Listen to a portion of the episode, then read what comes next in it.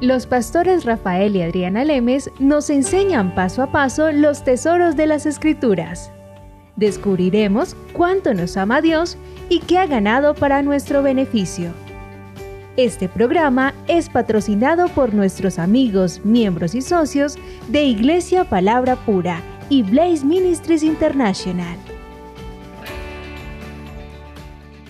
Bueno, Rafael, estamos hablando de finanzas, como lo estábamos diciendo ahora, y la importancia de entender que el dinero es para que nos sirva a nosotros y no para que nosotros sirvamos al dinero. Y eso solamente va a poder pasar cuando tenemos una mente renovada con el verdadero evangelio. Sí, exactamente, Adriana. Y aunque no lo leímos en los, en los, en los programas anteriores, se los quiero leer una vez más porque quiero que tengamos esto ah, muy claramente. En Deuteronomio capítulo 8, en el versículo 18, la palabra dice, recuerda al Señor tu Dios, porque es Él quien te da el poder para producir riquezas. Así es para y la palabra dice, así ha confirmado hoy Él el pacto. Entonces la palabra dice que Él es el que nos da el poder, Él es el que nos da la habilidad de obtener las riquezas. ¿Para qué? Para establecer su pacto en la tierra. Para que nosotros es que establezcamos su pacto, porque solamente nosotros somos los que vamos a financiar la obra del Evangelio y la forma de financiar la obra del Evangelio es con nuestros diezmos y con nuestras ofrendas. Entonces, empecemos a hablar un poquitico desde Adán para que la gente también entienda eh, este proceso. Eh, Adán, ya habíamos dicho en un programa pasado que Dios lo había puesto para que labrara y cuidara el jardín del Edén, o sea que el trabajo no es malo, porque la gente mucha muchas personas ahora piensan, no, es que el trabajo es malo porque Dios maldijo a Adán con el trabajo. No, no, no, no. Pongamos las cosas en claro.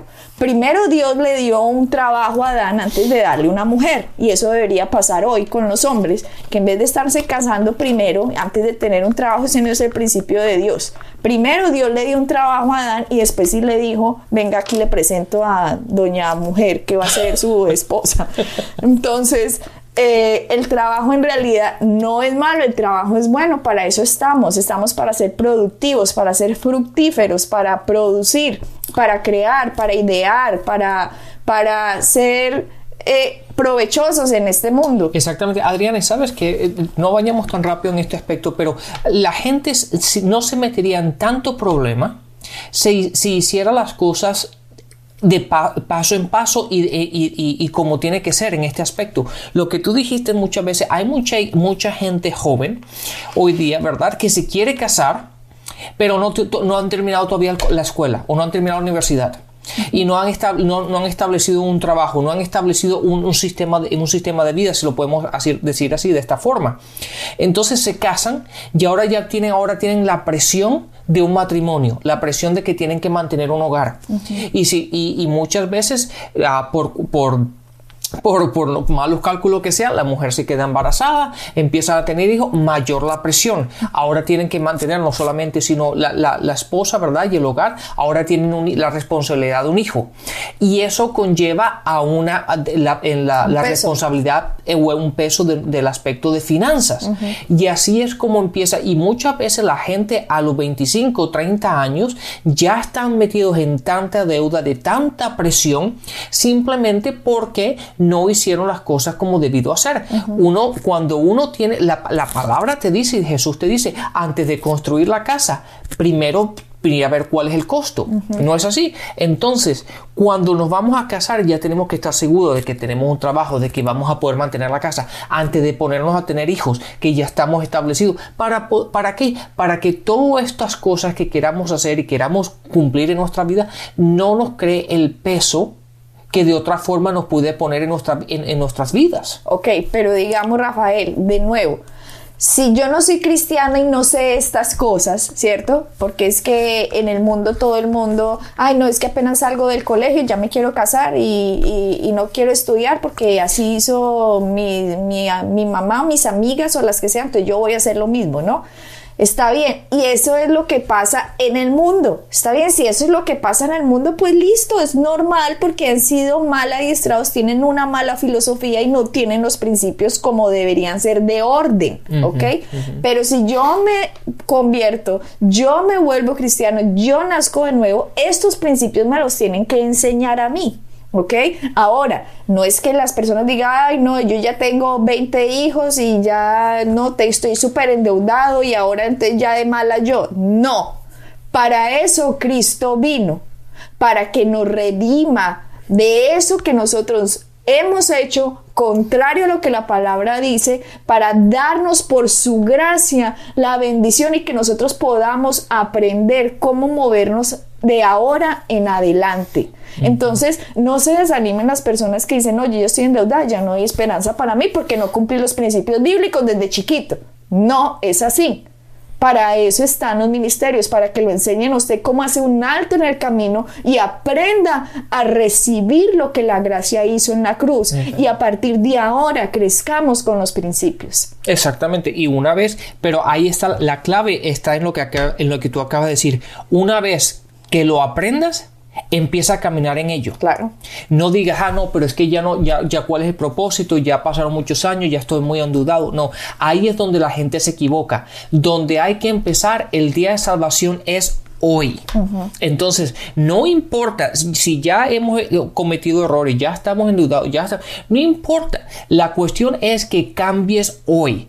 Que una vez que, que entiendas los principios, diga, ok, de aquí en adelante, ahora voy a vivir de esta forma. De hoy en adelante, ya no voy a hacer lo que estaba haciendo antes o como vivía antes, pero voy a aplicar los principios de una manera, de, como están explicados en la palabra, bíblicamente voy a empezar hoy. Ok, entonces vamos a seguir con Adán para que vean cuál era la función. Cuando Adán fue puesto en el huerto, si miran en Génesis 1.29, y dijo Dios, he aquí que os he dado toda planta que da semilla que está sobre la tierra, y todo árbol en que hay fruto y que da semilla, os serán para comer.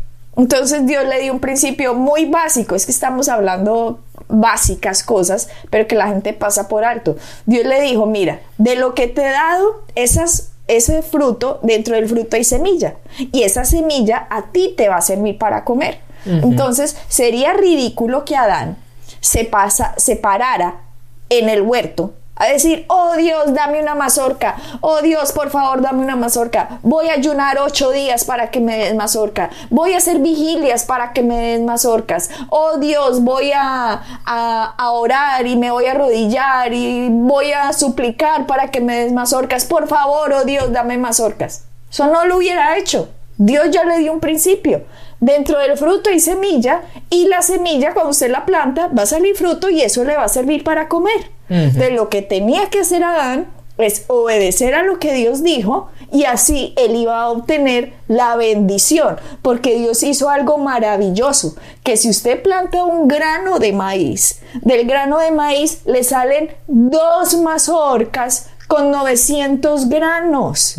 O sea, un proceso de multiplicación impresionante por la bendición de la palabra de Dios. Entonces, no es lógico porque si uno piensa, ¿cómo de un granito me van a salir dos mazorcas? O sea, es que en la mente humana no cabe eso, excepto porque ya el campesino lo ha comprobado. Él ya vio que Dios ha puesto dentro de la semilla la forma en que se reproduce la bendición. ¿Por qué? Porque Dios lo hizo. Así de sencillo. Exactamente, Adriana. Y si vamos a lo que acabas de decir anteriormente, que si no, Dios, yo voy a orar, ¿verdad? O voy a estar en una vigilia o voy a, ayudar. Entonces ahí es donde nos, nos, nos vamos al lado del, de, la religiosidad, ¿verdad? Y al lado de la ley, en lo que yo empiezo a hacer mis obras para que Dios haga algo. Entonces, Dios, si yo ayuno, pero un día no es suficiente, tengo que hacerlo tres, porque si hago tres te voy a sorprender o te voy a asombrar o vas a ver cómo, cómo, cómo tengo mi, mi, corazón dedicado a ti, que si voy a pasarme tres días sin comer, por lo tanto tú tienes que hacer esto. Y ahí es donde caemos en las obras, en lo que empieza por nuestras fuerzas, empieza por nuestras obras lo que yo, yo, yo, yo, yo puedo hacer y nos caemos de la gracia básicamente. Y no tiene ningún principio bíblico porque en la Biblia no dice que por el ayuno salen eh, las cosechas. Ah, ah, ahí dice que la siembra, después sigue la cosecha.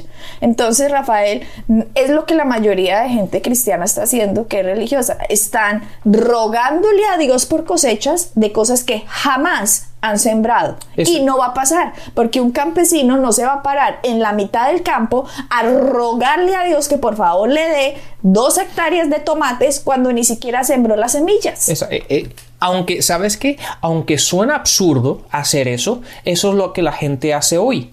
Es verdad, cuando nosotros enseñamos sobre esto y, y obviamente un campesino no se come su semilla porque él entiende que la semilla la tiene que sembrar para qué? Para obtener fruto, que es lo que le va a dar el dinero al vender el fruto, le va a dar el dinero para poder hacer lo que tiene que hacer, pero también cuando siembra y obtiene el fruto, tiene más semillas para volver a sembrar. Y ahí es donde empieza el, círculo. Pero lo que pasa, Adriana, hoy día, que la gente está metida desde el punto de vista de lo que el mundo le ha enseñado. Entonces empiezan a, buscar la forma de obtener riquezas desde el punto de vista humano, desde el punto de vista natural, y, olvidándose de los principios que son bíblicamente establecidos, que son la siembra y la cosecha. Entonces la gente empieza a buscar las inversiones en el Wall Street, empieza a buscar las inversiones en negocios, empieza a buscar la forma de obtener esto, pero siempre va a ser limitada. ¿Por qué? Porque donde está la bendición, donde están los principios que realmente funcionan están en la palabra, están en la palabra de Dios y están en la siembra y en la cosecha. Este principio para Dan Rafael de siembra y cosecha, eso funcionaba perfectamente sin la necesidad de trabajar toda la noche, 500 horas, 20 trabajos, eh, mejor dicho. Ese principio funcionaba simplemente porque era la bendición de Dios que así fuera pero por la caída del hombre, debido a la caída del hombre y el engaño de Satanás que hace que el hombre se independice de Dios, es cuando Dios le dice al hombre que Fíjate, eso, eso pasó en, en Génesis, en el capítulo 3, en el versículo 19, le dice, y te ganarás el pan con el sudor de tu frente, hasta que vuelvas a la misma tierra de la cual fuiste sacado. Porque de polvo eres, de polvo volverás. Pero date cuenta que dice, te ganarás el pan con el sudor de tu frente. Imagínate, algo que antes no era así, ahora debido a la caída del hombre, y debido a que Satanás lo iba a engañar, Dios le dijo, Adán, lastimosamente te has unido al reino de las tinieblas y ahora lo que yo te hubiera dado por gracia porque dependías de mí con tu fe, ahora te has separado de mí y ahora con el sudor de tu frente vas a comer los días de tu vida. Vea esto tan impresionante porque decimos, listo, esto pasó con Adán, pero vemos a través de la Biblia que la forma en que Dios bendecía a todos estos hombres de la Biblia era a través de la fe. O sea que estos hombres dependieron de Dios para poder ser productivos, perdón, para poder ser, uh, ¿cómo se dice?, exaltados, para ser multiplicados y engrandecidos de esa manera, como leemos a hombres como Abraham, Jacob, David, Salomón, toda esta cantidad de reyes que habían en el Antiguo Testamento y personas común y corriente como la simplemente viuda que no era judía, si recuerdas ese pasaje, que Dios envió el profeta a la casa de esta viuda, que solo tenía un poquitico de harina para comer, solo ese poquitico, porque había una sequía en la tierra y Dios le dice el mismo principio de siembra y cosecha para que esta mujer empiece a disfrutar de la bendición. Pero a ver, yo quiero tocar este de la mujer viuda más adelante. No me quiero separar ahorita de Adán para que sigamos con la secuencia de lo que venimos diciendo, ya que Dios le dijo con el sudor de tu frente. Después tocamos el de la viuda. Miren lo interesante que Cristo nos redimió. ¿Cómo nos redimió Cristo? Por su sangre. ¿Ok? Así fue la forma en que Cristo nos redimió. Debido a la sangre del Cordero puro, nosotros tenemos redención de pecados y la consecuencia que el pecado haya traído. El pecado puede traer consecuencia de depresión, enfermedad, pobreza, etcétera, etcétera, etcétera. Entonces no es que Dios nos redimió el pecado, entonces ahora tú ya te vas a empezar a portar bien, ya listo, eso también está dentro de la redención que nosotros vamos a tener como fruto el proceso de la santificación, pero también su sangre nos ha redimido de la consecuencia del pecado. Y ustedes me van a decir, pero cuando Jesucristo nos redimió de el sudor de la frente? Piénsenlo, ya que dije la palabra sudor. Váyanse a Lucas 22, capítulo 44. Lucas 22, 44. En Lucas 22, 44 es la primera parte de la Biblia que Jesucristo derrama sangre y debido a la derrama que derrama sangre hay remisión.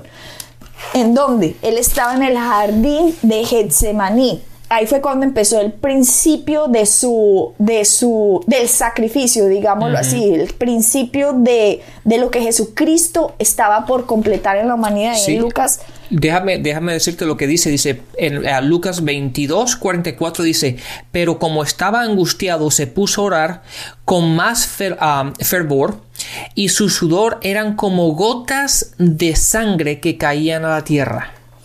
Eso dice en la nueva versión internacional y en la Reina Valera dice, y estando en agonía, oraba más intensamente y era su sudor como grandes gotas de sangre que caían hasta la tierra. Miren pues que él a través de la presión, de lo que sabía que iba a empezar, empieza a sudar gotas de sangre. Si miramos, eso fue la maldición que entró en el jardín eh, del Edén cuando Dios le dijo, por tu sudor vas a comer el pan cada día. Pero ahora Cristo nos estaba redimiendo de ese sudor. ¿Qué significa ese sudor? De ese estrés. De estrés. De esa preocupación. La, angustia. Sí, de la presión. La presión de que trabaja y trabaja y trabaja y nada pasa. Exactamente, y Adriana, y eso es lo que pasa hoy día. La gente está completamente angustiada por el trabajo. ¿Cuánta gente tú y yo conocemos que siempre quiere trabajar más? Es cuestión de trabajar, trabajar, trabajar, trabajar, trabajar. Y no importa lo que tengan que sacrificar, hay gente hoy día que termina en el hospital que termina estresada hasta el punto de vista que físicamente no sirven para nada, debido al estrés, a la presión que conlleva el trabajo, en la manera de buscar finanzas, de tener más dinero, de poder mantener el sistema de vida que el mundo los ha llevado a llevar. ¿Por qué? Porque el mundo te dice, obtiene lo que tú quieras, después lo pagas. Y eso es lo que nos ha enseñado el mundo. Y ese sistema de vivir la ha llevado a la gente a tanta presión, a tanto estrés, a tanta depresión, que viven, es, es un vivir sin vivir. Como se dice la expresión esa, es viviendo sin vivir. ¿Por qué? Porque no ven, como, como yo les digo, esta, yo no sé si es una frase que donde la aprendí, pero es, es el vivir sin ver la luz del día. ¿En qué, qué me refiero con ello? Que están completamente angustiados Desesperados. Desesperados.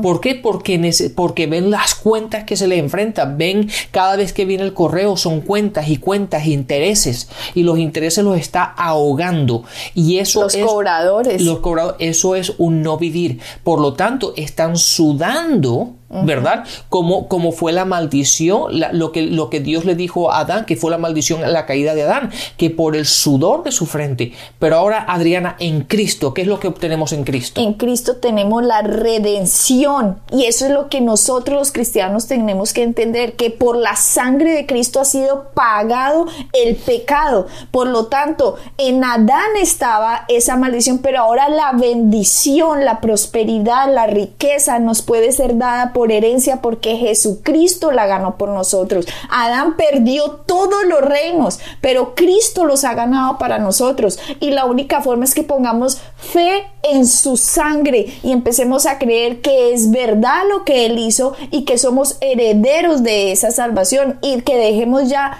el trabajar toda la noche con el sudor de la frente. No, ahora se trata de que nuestro trabajo es bendecido. Ahí dice, bendeciré la obra de tus manos. Exactamente. Entonces, Adriana, ahora la perspectiva cambia completamente.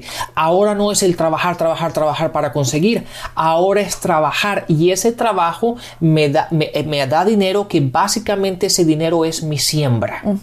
Yo ahora no trabajo por el dinero, yo ahora trabajo simplemente para sembrar. Y ahora puedo descansar en la obra redentiva de Jesucristo, lo que Él hizo por mí, ahora yo no tengo que trabajar con esa presión, no tengo que trabajar con ese estrés, ahora yo simplemente trabajo, Dios bendice el trabajo de mis manos y ese dinero que obtengo es simplemente una semilla para sembrar y empezar a, caminar en el círculo de la bendición de Dios, de la que multiplicación, es, de la multiplicación. que es el sembrar y el cosechar.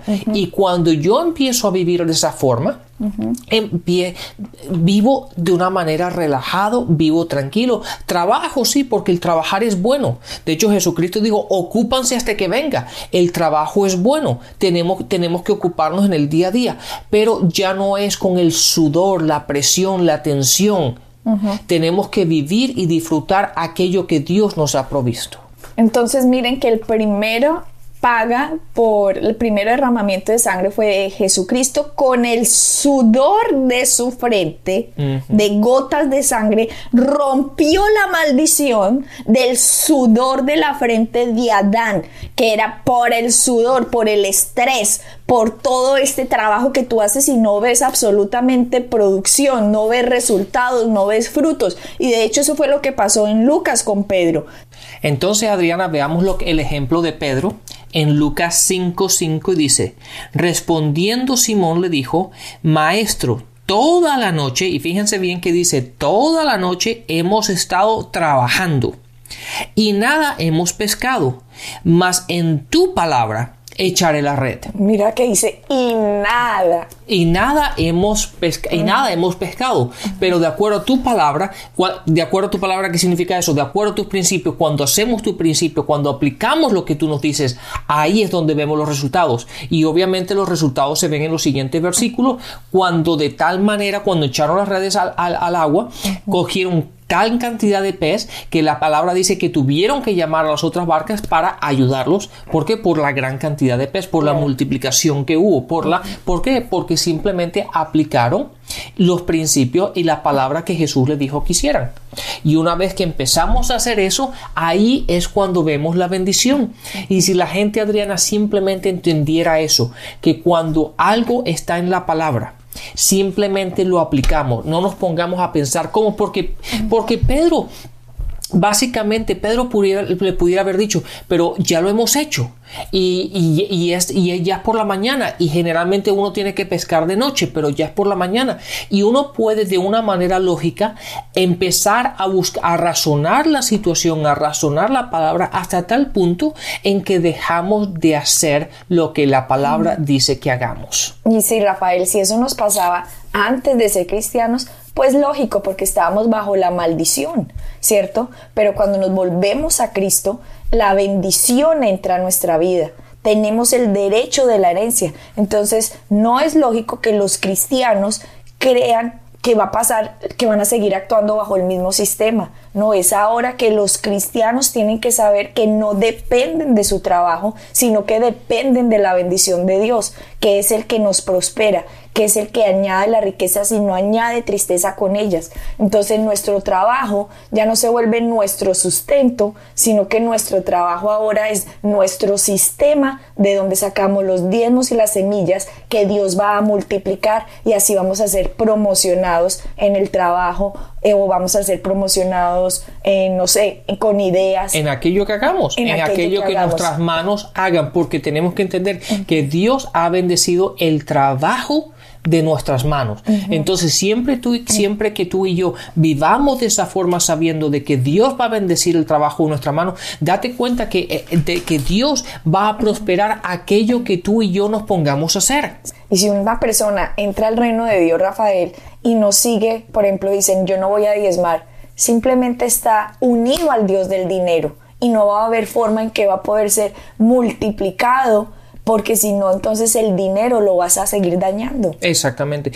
Así que el cristiano ha estado dependiendo de su esfuerzo y trabajo de toda la noche, tres trabajos, horas extras para poder sobrevivir. Y, y porque ha seguido dependiendo de ellos y no de la gracia de Dios, Rafael, es que no estamos viendo resultados en el cuerpo de Cristo. Entonces simplemente tenemos que alinearnos a la verdad de la palabra para que sea la verdad de la palabra la que traiga la bendición. Así que bendiciones y hasta la próxima. Bendiciones. Pueden bajar nuestras enseñanzas en www.iglesiapalabracura.com y visitarnos en nuestra sede en la calle 21326.